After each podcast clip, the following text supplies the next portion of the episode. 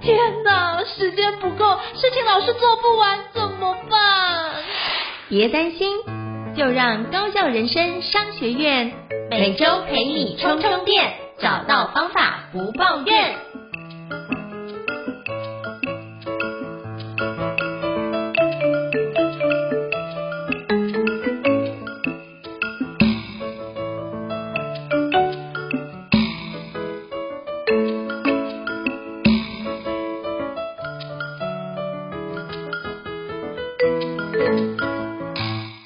大家好，欢迎大家来到高校人生商学院，我是赵胤丞。今天非常荣幸，我邀请到我的好朋友，就是林娟老师，来跟大家分享她的新书哦。来，大家掌声欢迎林娟老师。嗨，林娟老师。嗨，大家好，谢谢应成老师的这个邀请哈，很高兴能够来上这个样子的一个 podcast，嗯，高校人生的商学院的 podcast。好，发给人，谢谢林娟老师。那林娟老师有出版一本著作，非常畅销，叫《懂用人当主管心不累》哦。人之长教你带出好员工的四十个实战 Q&A 哦。那这本书目前已经九刷了哦，非常非常畅销哦。那我期待就是不久的将来，就今年能不能破十刷，我非常期待哦。那是不是可以邀请林娟老师？因为我知道有些伙伴可能还没听过林娟老师的大名哦。那会不会邀请林娟老师跟大家做一个简单的自我介绍？嗨，大家好。呃，这个我在人资界大概有二十年以上，啊，至少有二十年以上。但是我统都希望只说二十年，因为二十听起来比较不会那么老哈。那事实上我都待在大的公司、上市的公司，待过一零四的银行，好，那个呃鼎新电脑，好，文创集团的下面的子公司，还有曾经在一家陆资公司的这个上市公司哈。那还有 BenQ 集团，那大概在上市公司的工作经验，还有待过新创公司。哦，那现在的工作是两岸的顾问跟讲师，所以我在零三年、零四年的时候就去大去大陆工作，所以我当时也是外派的身份，然后也待过集团的人资长，所以我的人资长经验从二零零八年到二零一八年，大概有完整的十年啊，大概的专长都在人力资源跟组织发展。那博士也是念这两块的，对。哦，非常感谢林娟博士的分享，因为其实娟姐的博士在。内地是一个非常知名的学校，那这些学校也就是出了非常多知名的人士哦。嗯、那我觉得这个区块，像我自己在做培训时候顾问的时候啊，遇到一些有关薪酬啊，或者是人资上的难题，当虽然说我过去有一些做人资的经验，可是我觉得总是会遇到我不会处理的状态，那我就会跟。林娟老师作为求救啊，每次都得到很犀利而且非常精辟的答案，都都可以跟客户回复，都得到很好的成效。非常感谢林娟老师啊。那其实就是那时候林娟老师在写这本书，就是懂用人当主管心不累的时候，其实我发觉，其实就我就尽力的买了不少书，然后推荐给我的客户哦。然后这件事情就是包含礼奖品，也可以当做课程的奖品去送出来。那我可以请教林娟老师哦，那这本书。帮助非常多人去展开很多的人资工作，那可不可以请您分享一下当初写《懂用人当主管心不累》这本书的起心动念好吗？可不可以跟我们分享一下？哦、好，这个这本书当时在写的时候呢，我一直觉得这个所有的用人主管都是人力资源主管。那如果他们能够对这个人资的这些工作哈、嗯，对人才的重视度，或者是这些工具跟方法能够更加了解的话，我觉得对主管在从事主管之路上面呢，他会走得更顺。那我们都知道，任任何的事情都是要靠人来做。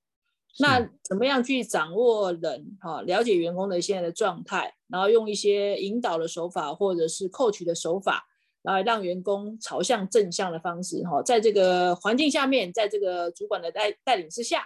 好，也能够做得快乐，然后也能够在这个主管下面能够有所学习。那我觉得这才是双方应该的，呃，更都都应该要去思考的哈。所以这本书当时的定位呢，就是定位给 CEO 或者是用人单位的主管，他必须要知道的选育用流的这个呃这个内容。那所以我当时是用这个问题的角度哈，因为我常被问很多问题，那我觉得这个问题呢，每次都来问，那干脆我把这个问题收收敛之后，把这些这个答案，然后就写在书里面。那这时候其实这本书就是。一个顾问在你旁边哈，所以有很多人、很多主管啊、CEO 啊，呃，就会把这本书当做他的案头书，好，随时有问题就翻一翻书，他就会找到很多灵感，好。啊，我这本书里面也是强调实用，好，所以不只是有经验值，也有理论架构，也有实务的案例，那对他们来讲就非常的受用，好，所以很多读者呢，我跟他不认识，他事后都会在我的粉丝团告诉我说：“哎呀，这本书给他很大的一个收获。”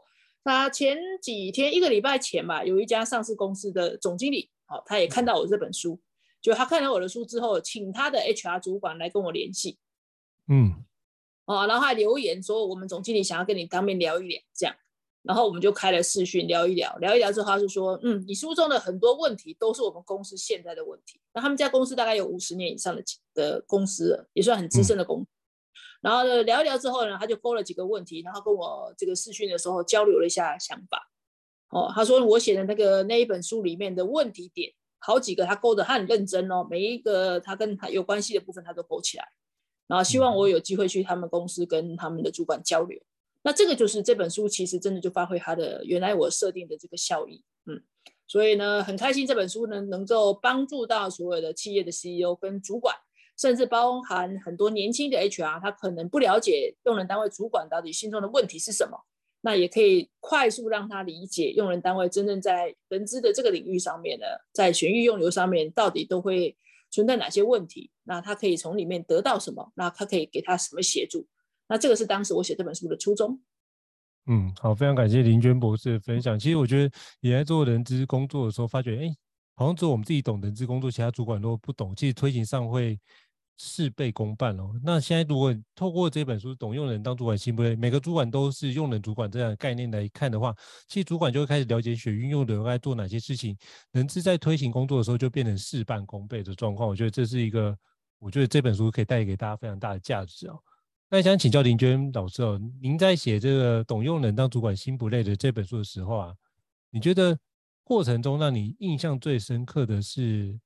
哪一个环节？可不可以跟我们分享一下？印象最深刻就是问题这么多，到底哪几个问题是我要真正 highlight 出来的？是哦，这是第一个，我觉得印象最深刻。第二个，我的章节上的铺陈大概要分几个章节，嗯、就是我因为我分成学育用流嘛，其实我里面的书每一个大概是分五大五大篇幅，然后我怕每一篇幅大概是八篇文章左右。是哦。那这个就是当时我觉得相对来讲，在我觉得一本书最重要的是那个骨架啦，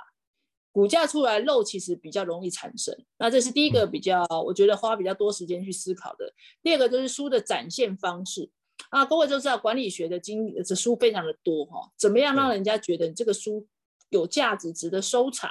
又能够解决呃很多人心中的问题。所以除了问题的选择之外，那这个每一个问题里面怎么展现？我觉得这也是我当时花了比较多时间去思考的。那从事实、从事后的结果来看，我觉得我当时做这样子的决策，这样子的一个模式，也创了很多这个很多书不是这样编排的哦。那这样的内容的展现，也可以让大家觉得有收获。哦，除了我的个人的经验之外，他们也可以从这个经验里面得到一些可以落地的做法。而且呢，我也会让他们先思考这样的问题。所以呢，还有就是透过一些反思啊，然后对他们产生一些影响。那这样子的一个文章内容的一个书籍内容的编排，我想应该在台湾的所有书里面也是相对很少见的。对，嗯，那这是我觉得两个比较特别、印象比较深刻的。对，是，我觉得这个很好，因为我就是看那个林娟老师写的书那本，其实那时候我刚刚看到的时候，喂，很少会用。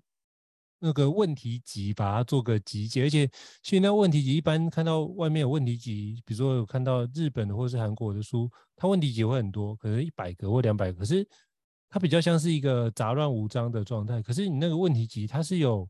循序渐进的方式，就是你做完 A，做完 B 之后，所以我觉得那个框架可能在你心中一个非常完整的一个流程的地图会出现，所以是透过那个流程地图，你知道，哎。很容易在这个环节里面犯错，所以你就特别这个地方 highlight 出来说，哎，这个问题可能会出现什么样的议题？如果没处理好，就会什么样的状况？我觉得这件事情就是把这个它的 pro and cons，就是它的优势跟坏处，都会在那个地方做完整的呈现。我觉得这是一个对于全局观有一个了解之后才能够得到的一个解决方案哦。我觉得那里面就会看出林娟老师的功力所在，我觉得真的是非常厉害哦。那也想请教林娟老师，就是在你写《董用的》这本书，当主管心不累。那像台湾目前出现人才荒啊，到处都在讲人才，都基本上包含我看到台中有一间餐饮餐厅，就是去吃类似这种酸菜鱼的部分，现在起薪高达四万五。我觉得这是一个我觉得很神奇的状态，就是大家都在用相对高的薪资在抢人哦。那请问一下，我们可以如何运用懂用人当主管心不累，来帮助公司找到合适的好人才呢？想请教林娟老师。嗯哦，对啊，合适的找合适找到好人才，这是所有主管、所有 CEO 心中共同的疑问。那找怎么找到合适的人？其实我都一直觉得人才都很优秀，只是适不适合你们公司。好，那第二个就是说什么叫做适合？你一定有一个叫做像一定要，比如说有一家企业，他就说啊，志同道合。那志同道合，那什么叫志？什么叫道？什么叫同？你就先把它定义出来。那很多公司就会说，啊、呃，会有一些所谓的核心价值观。比如说，我们常会看到有些什么诚信啊、创新啊，或者是团队合作啦，那就是这家公司里面标榜的。那如果你要的是这三个，那所有你这个员工，主要进来的这个员工，他的 DNA 就要这三个元素。嗯，那么这三个元素去衍生他的这个面试的问题，在呃，在从履历的筛选上，包含在面试问题的设计上。包含最后确认这个人才适不适合，包含他做的这个所谓的性格测验里面，呃，适不适合都符合这三个维度，那这个其实就很容易判断。所以我们讲说，其实适不适合，哦，是那就是那个所谓的 DNA。那我们知道这个核心价值观其实就是老板。我们讲一家公司的企业文化其实就是老板文化，老板自己是希望什么样的员工，其实从他的行为就会展现出来。哦，那我觉得这个就是，呃，台湾企业比较少去注重企业文化，但是在欧美的百年企业都把企业文化当作是第一个要务。那企业文化第一个就是什么？老板的文化。这个老板自己，你会发现这个公司会，比如说这个老板这个公司行动有多敏捷，通常他的他的负责人都是行动很敏捷。那他希望动作快的员工也是敏捷的。没有可能说主管就是慢吞吞的，然后要求要行动敏捷，不太可能。好，那我觉得从这个企业的 CEO 大概就可以大概判断他希望的员工是什么。只是过去这些东西没有章法，没有方法。其实这个在理论上，在实物的运用上，已经越来越多企业是往这个以职能为 base 的这个 competency 为 base 的这个方向来做这样子的一个设计。所以要找到合适的人，我觉得要从这个所谓的企业文化里面的核心价值观开始着手。那除了这个之外呢，如果我要找管理者，那通常我们会有基层主管、中层主管跟高阶主管。那它里面的管理职能、管理上所需要具备的能力，那它是什么？嗯、那第三个就是专业的职能，就是说如果他是做这个研发，那研发应该具备的专业职能是什么？那如果做销售，那销售是什么？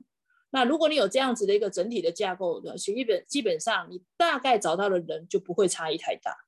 好，那这个其实我觉得是一个很重要的思考点。第二个就是说啊，人这么多，到底去哪里找？我常常说，现在其实人才荒这个问题虽然严重，但是有时候可能是你找的对口不对。你呃，千万不要以为说你把呃资料登在这个所谓的数字银行，人才就会自己丢进来。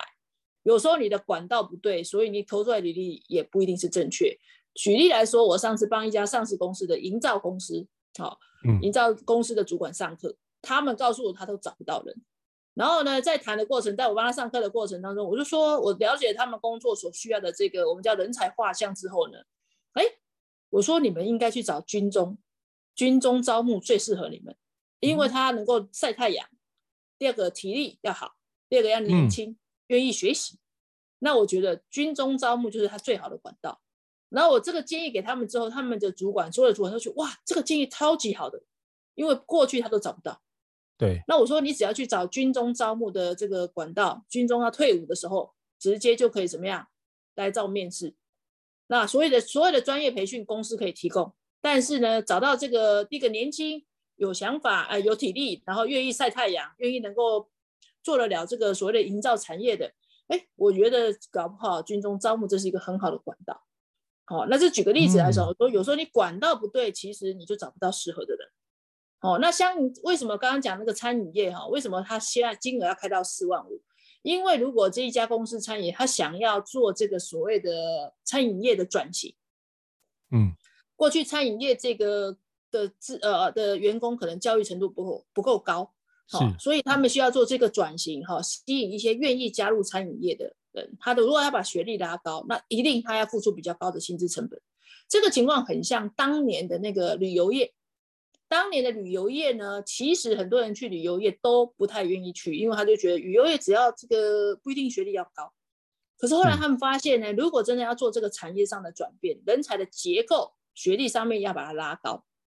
哦，同理可证，当年度的这些所谓的房屋中介公司，现在抬头，现在目前的这几家红的很大名的这个，呃，比如说新义房屋啦、永庆房屋啦，也一样。好，当年他开始做这个所谓的房仲业的人才结构转型的时候，他也是什么呀？先把这个薪资拉高，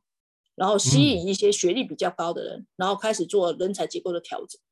然后慢慢的找到现在这个这样子的一个快速发展的一个模式。所以其实呢。我觉得这个这家餐饮业它是应该是这样的做法，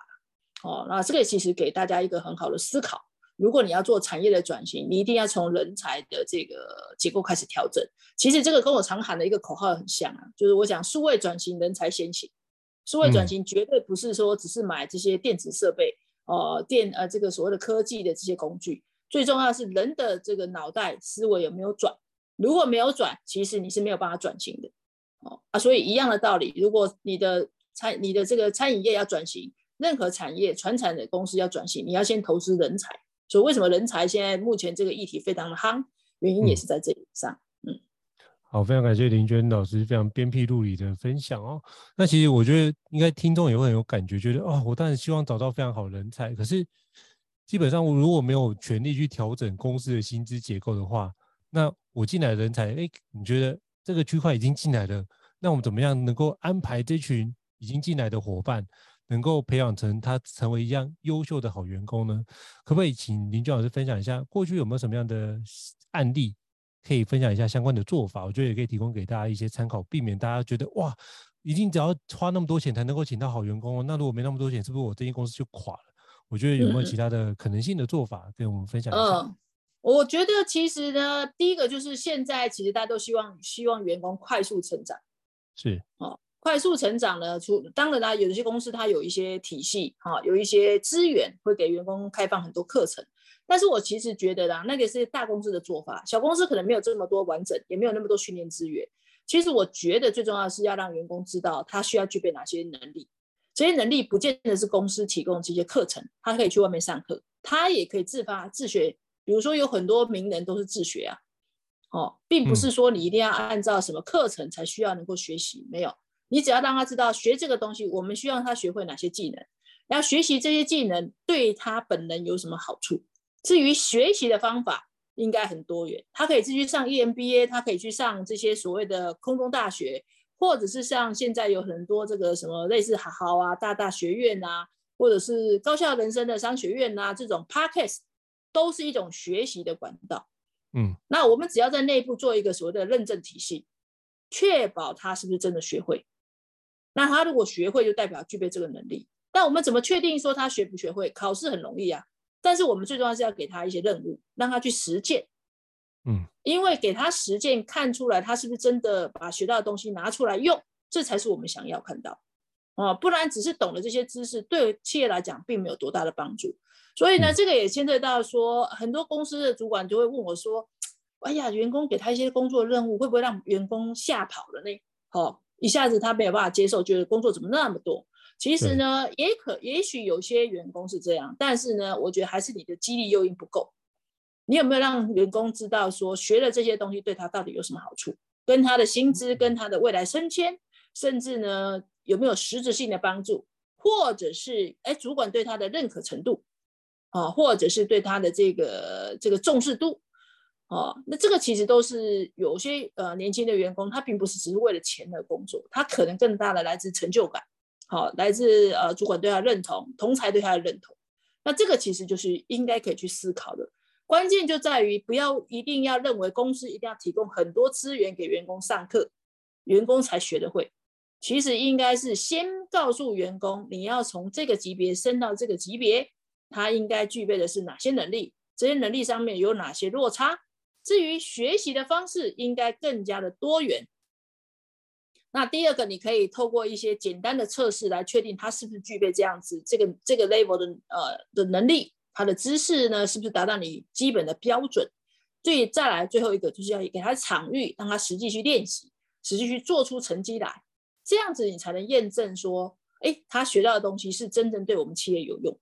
否则你就会变成学习是一件事情，呃，工作应用又是另一件事情。哦，那这个其实我觉得就是快速快答的方式。比如说以前我常常讲说，你看我常以前很喜欢比较说，哎，为什么大陆的人才都这么年轻，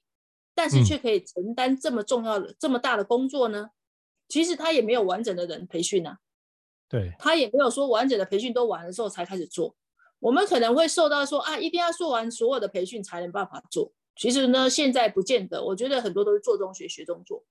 哦，我们呃在学习理论上有一个十二十七十的理论，他说其实所有的培训站起来只占百分之十。嗯，因为学完之后，如果你有问题，你要知道有谁可以问，所以这时候你的 coach 或者是你的绩效支持就占了二十 percent。也就是说，学的东西。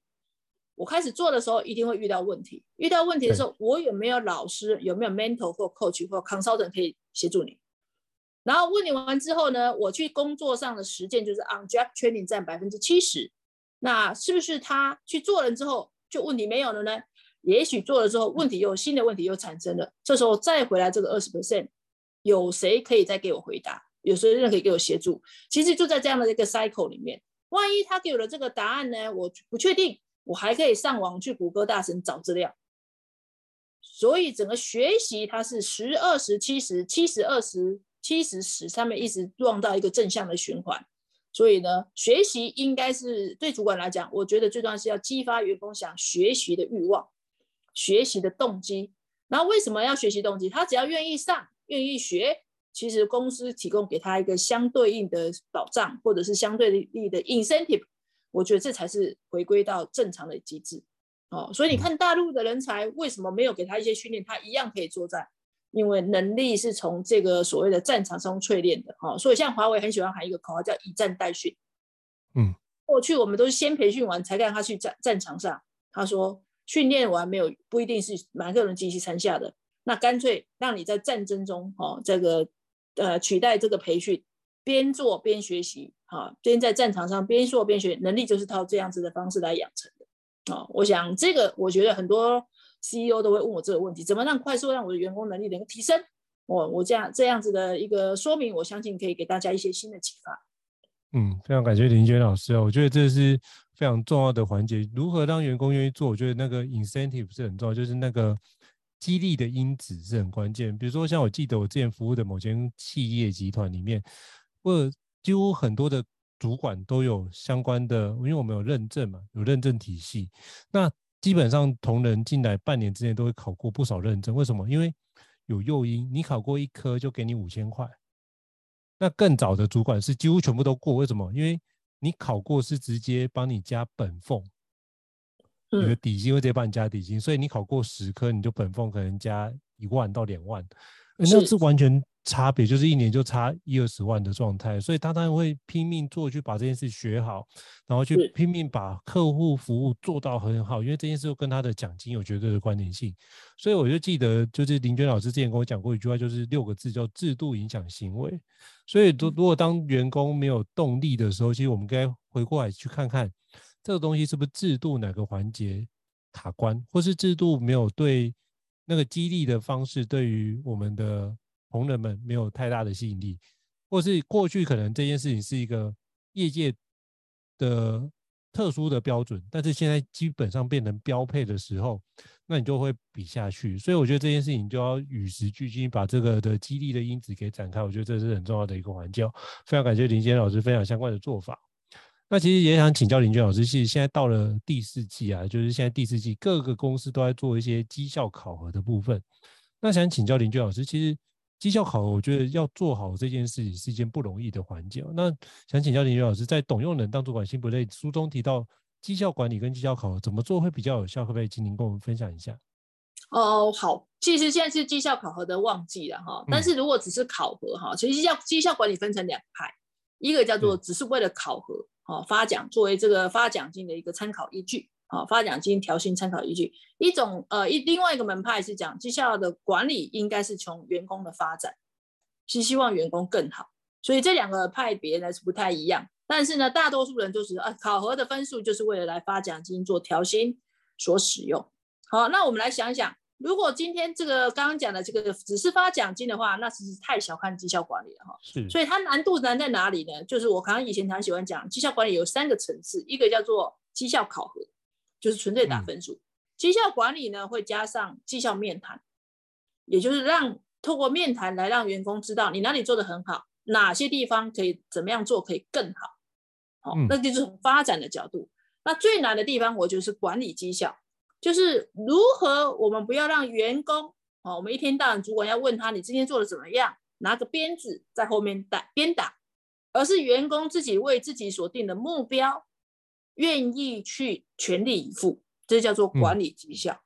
这个才是最重要的哦。所以目标在定的过程，如果主管跟员工只是哎把上面的目标讲哎就是分解下来，其实员工表面接受，心里不见得接受。那如果一旦他对这个目标不接受的话，嗯、他怎么可能会全力以赴？好、哦，所以在绩效目标的沟通，对主管来讲，越你希望达到这样的目标，可能员工不一定接受的时候，你可能要循循引导员工去接受那个目标。那就也就是说，这个目标主管心中有答案，但是不能从你主管的嘴巴说你要定这个目标，你要让员工的嘴巴说出你想要定的这个目标。这个叫做他，诶，他愿意为这个目标有承诺。好，员工愿意为这个目标有承诺，是第一个，他认为这个目标你要找他讨论，他认为他做得到。接下来，我们这个目标做完之后，是不是他达到这个目标，我们给他什么样的激励诱因，所以他才会愿意这个目标呢全力以赴。所以我常常讲说，这个制度设计的好，它会影响员工的行为，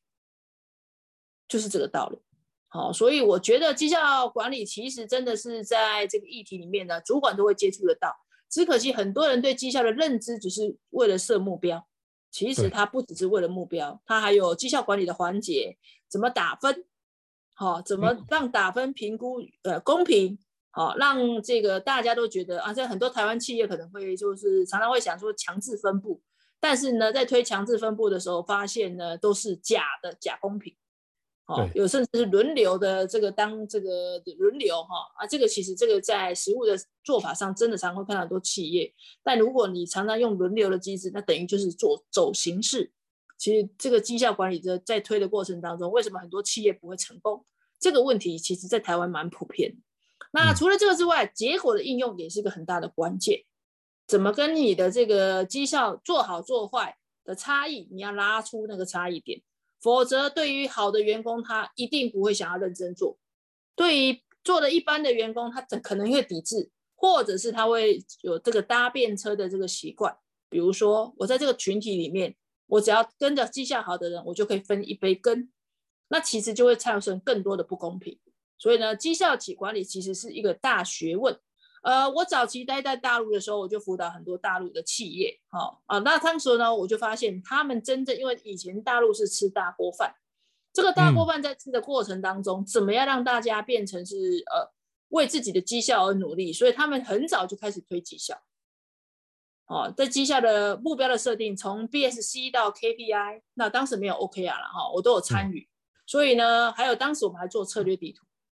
哦，这个策略地图怎么样跟公司的连接，然后一直到 break down 到这个 BSC 到每一个员工身上，所以这整套的方法论，当时我在大陆我就做过，而且我还辅导很多企业。哦，嗯、那所以呢，绩效其实是我的的另外一个非常重要的强项。哦，在当时台湾还没有很多人聊绩效的时候呢，我就已经辅导很多企业。那我也发现大陆常喜欢讲的高绩效高激励，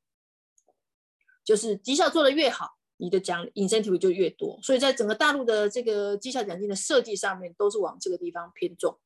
好、哦，让员工知道做得好，一定跟做了一般的人，他的差距是会拉开的，哦，而、嗯啊、这个跟薪酬也有很大的关系啦。所以薪酬里面有一个叫做根据职位来付薪，根据绩效来付薪，根据他能力来付薪。所以以绩效来付薪的话，就是指的是这一段。那刚刚讲那个，我们讲那个训练，那就是根据他能力。哦，你只要把这个能力定出来了，他达到，比如说你刚刚提到考试通过，那这个就是他呃基本的认证通过，那我的能力达标，我就加他多少钱，这样子员工才不会被逼的说不去上课，不是因为他心甘情愿，这样的做法就是按照制度来让员工提供诱因，他自己就想学习，而且学习对他本身是有用。哦，所以这个部分也就是说，最后回归到薪酬的设计，它联动在一起，哦，所以绩效真的是一个大学问。但我觉得绩效如果做得好，企业的这个绩效绝对是翻倍。哦，那大概当刚开始做的时候，大概前一年、前两年会很痛苦，因为你所有的问题全部都会展现出来。是，哦，那但是你如果很面对问题，能够针对问题逐一的解决的话，大概经过两三年的一个组织的体制的调整。其实它会上一个非常大的关，就是公司以后这个经营企业就越来越轻松，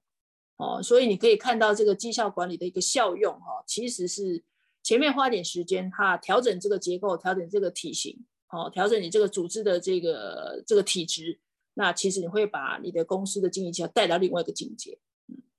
嗯，好，非常感谢林俊老师跟我们分享，就是绩效管理的三个面向，从三个层次，就是从绩效管理到。绩效考核到绩效管理到管理绩效的环节，就是如何让员工可以把这目标真的当做是自己的目标，我们目标一起去展开，才会得到有效的看见。不然的话，就觉得哎，这个目标都是老板你的，你只把它拆解下来，我只是表面上我为了领这一个五斗米的方式，所以我知道折腰，那只好就哦，表面上虚应附和说哦，OK，我会全力以赴，但是心里面觉得哦，可以比较希望这个方案赶快失败，这样的也。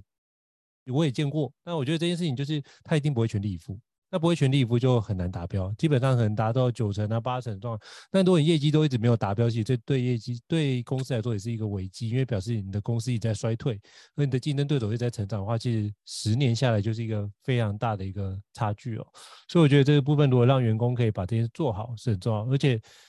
呃，我之前看过一个蛮有趣的说法是说，成长的企业是不会产生团队问题，通常是。你需要做绩效管理，经常是什么？你的业绩开始食品，甚至往下衰退的时候，会更加把这个抓紧。可是那时候其实很多的问题都已经根深蒂固，你要花更多的力气去展现。不如一开始我们就可以用更有效的方式去管理绩效，把这件事情摊在阳光下，大家反而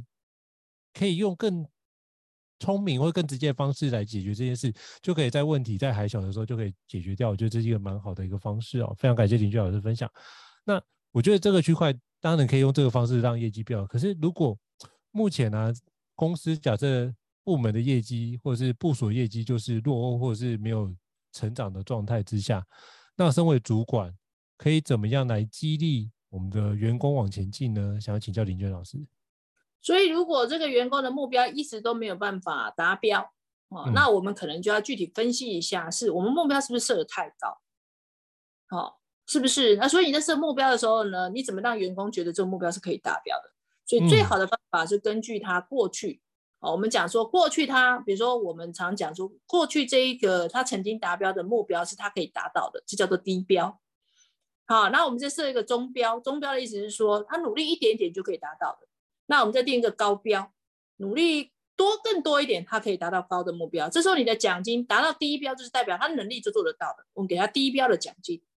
达到中标，它有点难，但是它稍微尽努力一点点，它就可以得到。高标就是它挑战，嗯、所以你要把这个目标跟奖金要分成三个级别。好，所以这是一个很重要的思考。第二个，你怎么激发让他知道说他低标一定可以完成？因为他是过去他完成的数据，所以是很容易说服他。因为你过去都可以完成，嗯、或者是跟你从事一样工作的人，他们都做得到。然后，而且假设这个群体里面有十个人。十个人都可以有百分之六个人、七个人都可以做得到，代表你是可以做得到的。所以一定要用数据来说话。哦，所以呢，先分析一下目标设的时候是不是太高还是太低。第二个就是奖金上面你要去设不同的维度。第三个你就要分析，如果是目标这个问题解决了，那是不是能力的问题？嗯，能力的问题你可能还得去猜一下，他的能力到底是属于什么什么状态，是愿意学习还是不愿意学习？如果他是愿意学习，只是能力不够的话，那我觉得这样的主这样子的人不用担心，你可能就是要改变你的教导的方法。那很多主管呢，就是我常常讲说，你可能当主管当久了，你根本就不知道一个新人啊，或者是一个，诶、哎，就是职场上面工作经验不是很多的人，他的问题是什么？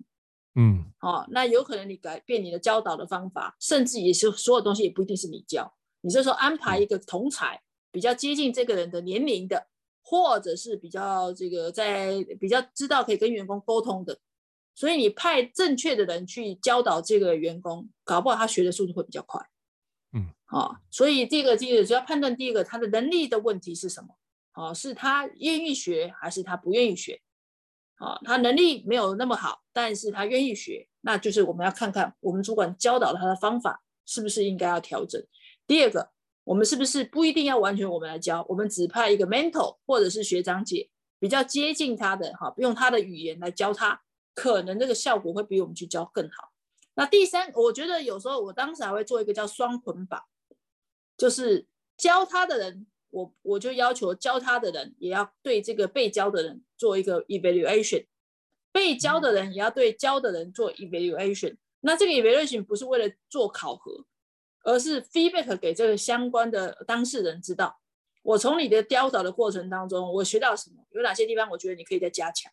同样的，这个被教导的人他一样可以这样做。这时候是双方都是互为成长。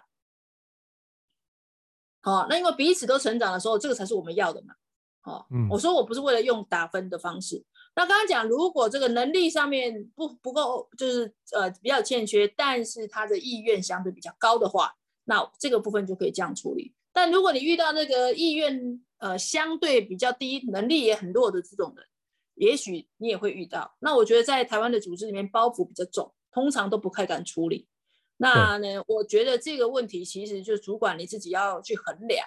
如果你不处理这样的员工，你就要为他这个员工承担他的所有的责任。也就是你不处理，那当然你就要帮他把这件事情处理，把他的事情没有做到的东西做起来。那如果你处理，其实你有一个心态要特了解一下，我们没有办法保护一个员工永远一辈子，应该要让他知道说，如果这个部分他不努力不进步的话。主我们公司最低的底线是什么？那对他个人有什么影响？但是很可惜的，台湾的主管都不太擅长，也不敢做这件事情。我觉得最重要的是他没有想清楚，说如果我们不做这件事情的话，那我们就要承担这个责任。就好像我很喜欢讲说，招募的时候绝对没有百分之百完美的人。那我们在思考找什么人的时候，找这个人既然要互补，那互补的时候的情况可能有优点，可能有缺点。那我们进来的时候，我们就是要补足他的缺点，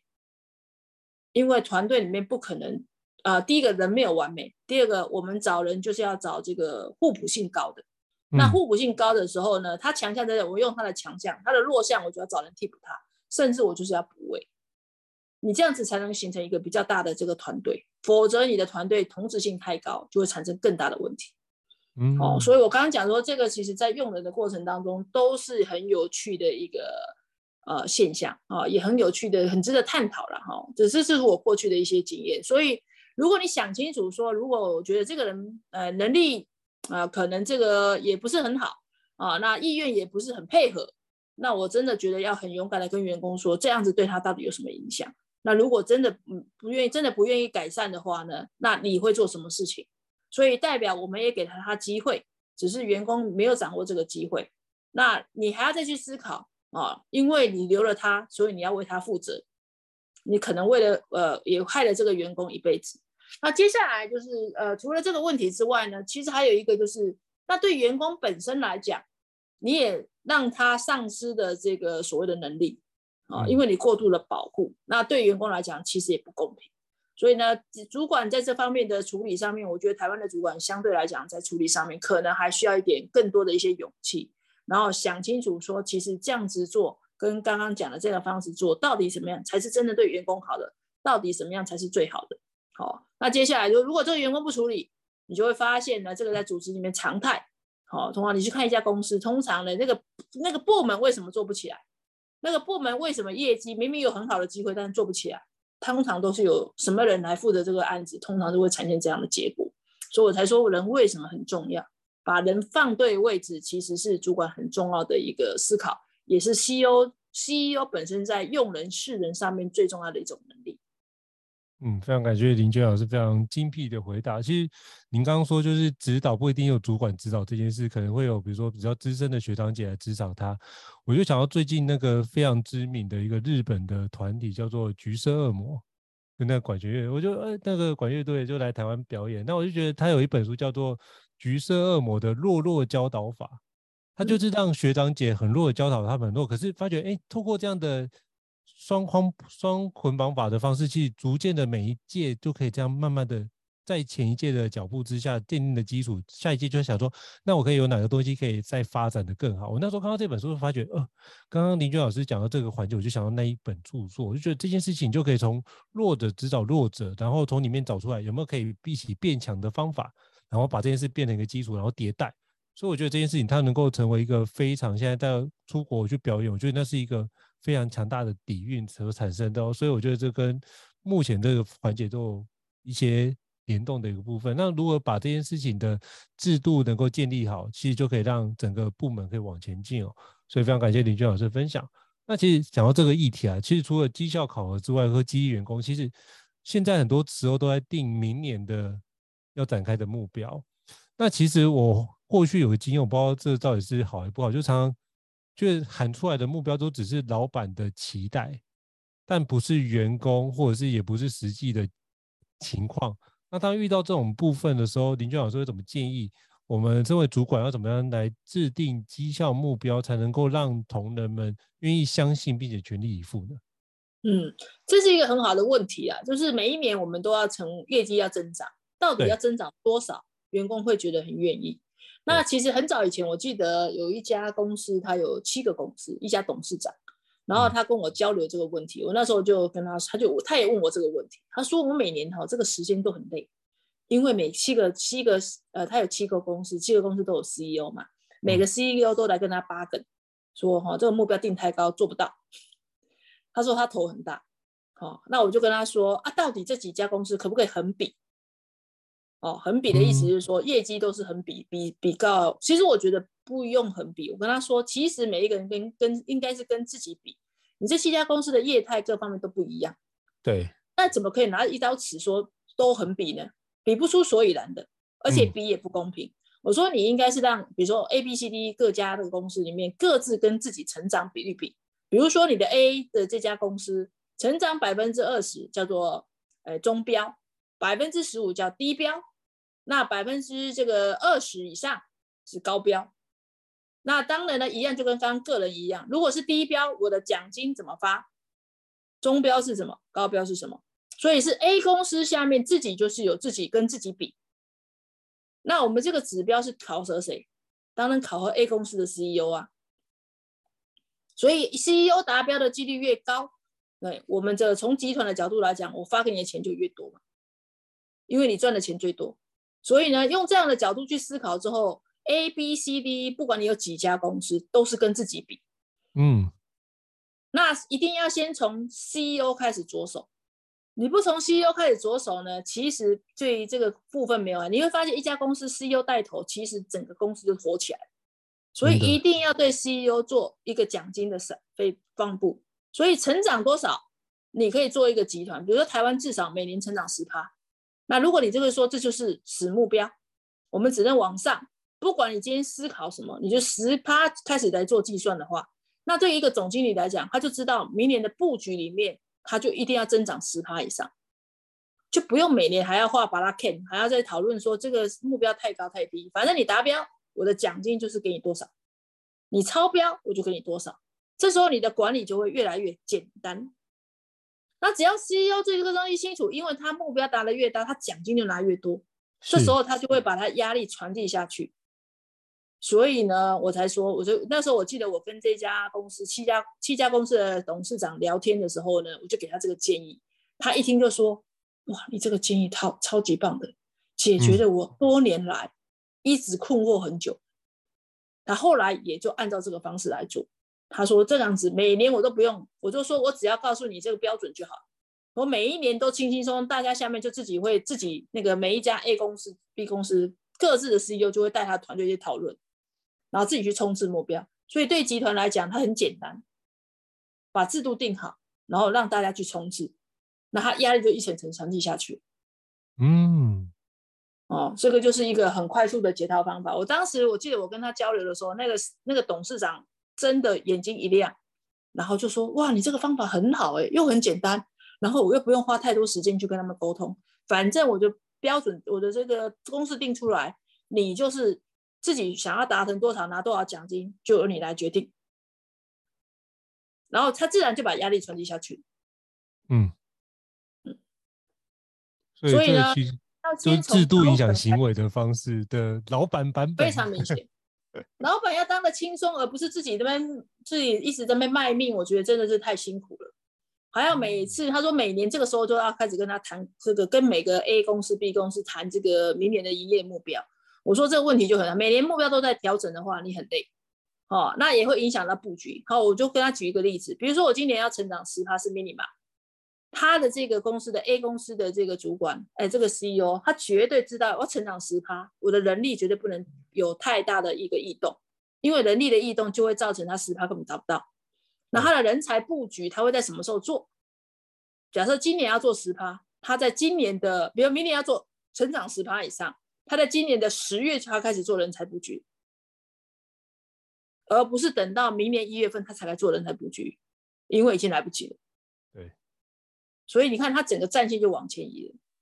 哦，所以呢，今天听到这一集的人呢，那个如果是 CEO 的话，就真的赚到了。赚到，嘿，真的就这一个点，那个董事长真的超级感谢我。嗯，因为之前我有在集团服务，也有那集团有十几间公司，也遇到就是在做绩效考的时候，就是 A 公司的。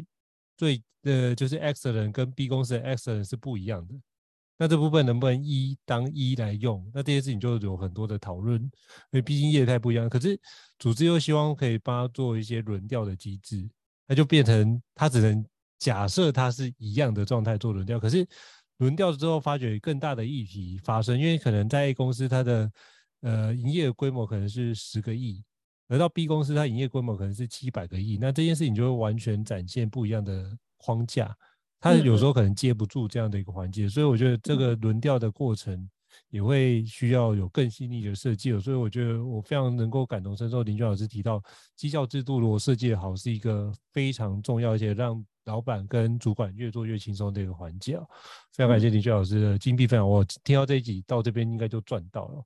好，那就是。我觉得真的是很棒的一个分享，因为其实林娟老师也不藏私，我觉得这是很重要的一个环节。那我觉得其实身为主管，刚刚提到就是在面谈绩效做好，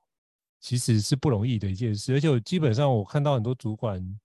呃，做好面谈绩效有，可是我觉得那毕竟才是占比例的少数，很多时候是心已如已，就这样把它过了一轮，然后再做强制分配。可是其实像林娟老师之前带领我们读那个 Google 超级用人学，提到就是，其实 Google 是没有强制分配这件事情的，他们是废除，因为毕竟能够进 Google 的人已经是足够优秀了，那他不需要做强制分配。那可是很多人还是觉得要强制分配，把这件事情反而变成一个大锅饭的方式去做。那像林娟老师会怎么建议这样的一个部分？我该怎么去拿捏这个好处跟坏处？呃，强制分布应该是说这样的，就是为什么要强制分布？就是我们的主管都是好人，他分他都会跟你讲，我分不出来，我的员工都一样优秀。那我们现在来思考说，如果员工都一样优秀，奖金包出来之后，假设我这个团队有十个人，如果都一样优秀，除以十，大家就均分。但是其实这十个里面一定有做的特别好的，一定有做个有些有些是搭便车的。如果你没有在考核上面就把它分出来的话，你奖金分布的时候你也分不出来。那就会形成更大的不公平。好，那其实为什么要强制分配？就是因为主管都会告诉你，我分不出所以然。其实主管心中都很清楚，到底谁比较好，谁相对比较需要改善。所以呢，强制分布只是让主管自己逼他去想清楚，到底谁是前面，谁是后面。哦，不，所以不是不能做。那所以呢，如果主管这样做不能做的时候，我们通常会怎么做呢？他不能分得出来，我就用分数。哦，我很简单的做法就是，比如说我有十个人，我做十个人的绩效分数的加权平平均，然后除以十，就在一个人平均的分数，那个就是中位数，在低高于呃中间的这个高，诶，在这个比这个分数高的，就是代表他绩效相对排行在前面，比这个分数低的就相对在后面，那我们就很容易分出谁谁好谁坏。哦，那这样子就能够，诶，很容易，因为你用数字，所以你要回到那个考核打分数的标准。打分数的标准如果没有量化，你就很难。我现在看过很多指标都是什么直化指标，对，直化指标就很难分出好坏。所以你直化指标跟量化的比重，就是又牵涉到另外一个议题。所以这个绩效考核呢，主对主管来讲只是打分数而已。可是对于人资的人，或者是在设计绩效制度的人，他有很多的咩咩嘎嘎，必须要考虑的，比如说要不要自评，自评到底要不要占权重，初评跟复评各自占多少的百分比是比较合理的，这中间都有很强大的管理思想在里面。所以我说，呃，不只是绩效，不是只有打分而已哦，千万不要小看绩效管理，绩效管理绝对不是只有目标设定，它背后包含怎么跟员工沟通，包含怎么去打分数，让员工觉得公平。最后怎么跟结果的奖金应用，让员工觉得在这里工作是多劳多得，做的越多，绩效越好，领的越多，它整个这个循环其实是环环相扣的啊！啊，对于台湾的 HR，很多人都不太懂这一段，大概只懂一个目标怎么设定哦，他以为他上过面试技巧，哎，那个什么面呃绩效面谈技巧，他就可以做得到，因为他牵涉到他没有去设计绩效制度，那绩效制度通常都是委外给顾问做。好、哦、啊，这边牵涉又牵涉到目标设定啊、面谈啊、呃绩效的这个评估啦，最重要是结果的应用。很多人对结果的应用比较没感，或者是比较没有机会尝试。那你必须对薪酬、对奖金的设计、对甚至倒回来培训都有很大的关系。所以它是个非常呃全面性的一个技能。哦，对主管来讲，可能也不是只有目标设定而已。对。所以我觉得这个其实是很多很有趣的地方，包含制度上的设计。有很多人对绩效考核制度都是抄人家的。我常常以前都说，别人的制度不见得适合你们公司，是你必须去设计一个符合你们这个产业、符合你们现在工员工的这个主管的这个 level，好，这个主管的这个成熟度来决定你的考核指标。我最近因为要帮一家公司上课，哈，也是上绩效，然后呢，那个公司就说把他的考核指标都拿给我看。哈啊！因为他为什么让我看？其实我只是帮他上内训课，但他给我看的时候，他们给我看扣，看完扣之后问我说，我对他们的这个考核制度有什么建议？我就觉得，嗯，他们赚蛮多的。为什么？嗯、因为他只是叫我来上课啊。然后我在上课的过程会问他一些问题，他就问我说，那你有什么建议？我就跟他说我的观点。啊，至于他采不采纳，那不是我的，我可以决定的。但是至少我给他一些我蛮中肯的这个顾问的建议。嗯，好，那这个也是什么？从内训，你付内训的钱，可是却到，却却得到的是顾问的这个免费的这个咨询，啊，所以这个我觉得其实超赚的。那天我去上帮某一家公司上薪酬，也是，啊，上课对象呢都是 CEO 加 HR，然后我上完之后呢，大家都觉得收获很大，因为对象非常的都是 CEO 等级，好，那当然他是新创公司的 CEO。那其中有一个人呢，他之前是上过我另外一个公开班的课程，然后呢，那一次呢，他就这一次他就带了他们家的那个 co-founder 来，然后绘画就跟我说，他之前其实上过我的那个呃另外一家公司的公开课，他对象呢跟今天的对象完全不一样，他今天在这里面他收获很大，即使他已经听过我第二次课，但他觉得对象不同，讨论的议题也不一样，所以他收获非常非常的大。嗯，哦，他还跟我说，嗯，你这个我了解了更多 CEO 或者是 Co-founder 的一些想法。哦，原来我以前这样想，跟他们想的是完全不一样。所以呢，绩效是我觉得绩效对于很多人来讲是应该值得好好研究而且深入的，特别是 CEO。除了他薪酬以外，最重要还是绩效，因为绩效是如果用得好，哦，经过几年之后呢，你们的公司的体质会完全不一样，而且会以后会在做企业的经营绩上会有大幅的腰升。哦，这个大概是我对这个绩效的一个补充。好，非常感谢林娟老师分享。因为其实大部分公司只会做到就是绩效考核跟绩效面谈，那为什么后面没办法做？因为其实薪酬这个区块就会联动到绩效的环节，那这段经常是一个黑盒子的状态。那其实除非在一般公司，如果是呃一般小公司、中小企业，大部分都是老板的亲信，非常信任才会做这个区块，所以通常是一般人碰不到的。那如果照比较大的公司，它也会独立出来在薪酬那个地方去做，所以一般的也无法碰到，除非进去像比如说像 Towers Watson 这种非常专业的外商顾问公司，你才会进碰到设计薪酬这样的一个制度的一个环节的关键。那我觉得这个区块就是林娟老师薪酬跟绩效管理都是你非常擅长的环节，就是把这件事都做非常透彻的理解。所以我觉得这件事情就是如果有机会的话。大家真的可以好好看一下，就是《懂用人当主管心不累》这本书里面就有非常清晰的脉络，可以让大家知道林娟老师如何去思考这件事啊。好，那请教林娟老师，像您今天这么精彩的分享，我觉得真的是大家会意犹未尽哦。有没有什么样的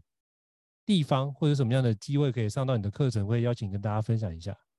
啊、呃，对啊，就是可以跟那个正邦他们，我有呃几个公开课在开。那过去我有开过董用人当主管新不累的那个混合式学习。那其实呢，那个课程也就是呃开了到第七题，效果我觉得还说说不错啦。哦，毕竟就是能够影响的主管也是越来越多。那到企业里面，我有做企业的内训啊、哦，然后加上这个最近呢也开了这个绩效管理的这个。呃，高效主管必备的绩效管理术，我觉得怎么样让主管能够掌握这个绩效管理？好，这个我也最近也开了一个公开班，那各位可以跟正邦顾问呃讨论一下，好，跟他们看一下他们报名的这些资料，大概是十一月中旬啊，我会有开课。那这个应该是，我觉得应该是继我董用人当主管心不累之外，啊，第二次开的公开班。哦，那我觉得这个课应该以后呢也会长期开下去。那我在内训里面，其实我也我也常常讲招募啊，哈，招募招募这个课也是我的经典课程，只是我在公开班没有开而已。哦，那董用人这一部分就不用说。那薪酬呢，其实我就是在某个单位会开薪酬，哦，因为薪酬的难度更难，哦，所以呢，我好像都喜欢挑战这种高难度的，哦，跨跨不同行业的，哈，我觉得这个做起来呢，或者是理解上面可能更多的。呃，有些东西是相通的，有些东西是可以从不同产业的运用上面可以得到更多，可以学习到更多，这个是我觉得非常有趣的过程。嗯嗯。好，非常感谢林娟老师的分享。到时候我会把那个相关的课程以及相关的介绍来放在我们的那个资讯的栏位里面，让大家可以就是做个索取，并且了解。好，那再次感谢林娟老师今天莅临我们高校人生商学院的 Podcast 新书访谈的部分。那如果各位听众对于我们的高校人生商学院有任何指导的话，也欢迎在平台里面给我们五星按赞哦，也可以给我们回馈分享，都是给我们很好的鼓励。那如果想要听的书，或者是你想要了解主题，都可以跟我们分享，然后留言让我们知道。就可以在未来的时间来逐步的让各位来做相关内容的展开哦。那再次感谢林娟老师，那也希望大家都能够从林娟老师的新书《董用人当主管心不累》得到非常好的学习成效。谢谢大家，谢谢，谢谢，谢谢大家，谢谢主持人，谢谢英才老师。好，谢谢胤丞老师，拜拜，拜拜。高校人生商学院，掌握人生选择权。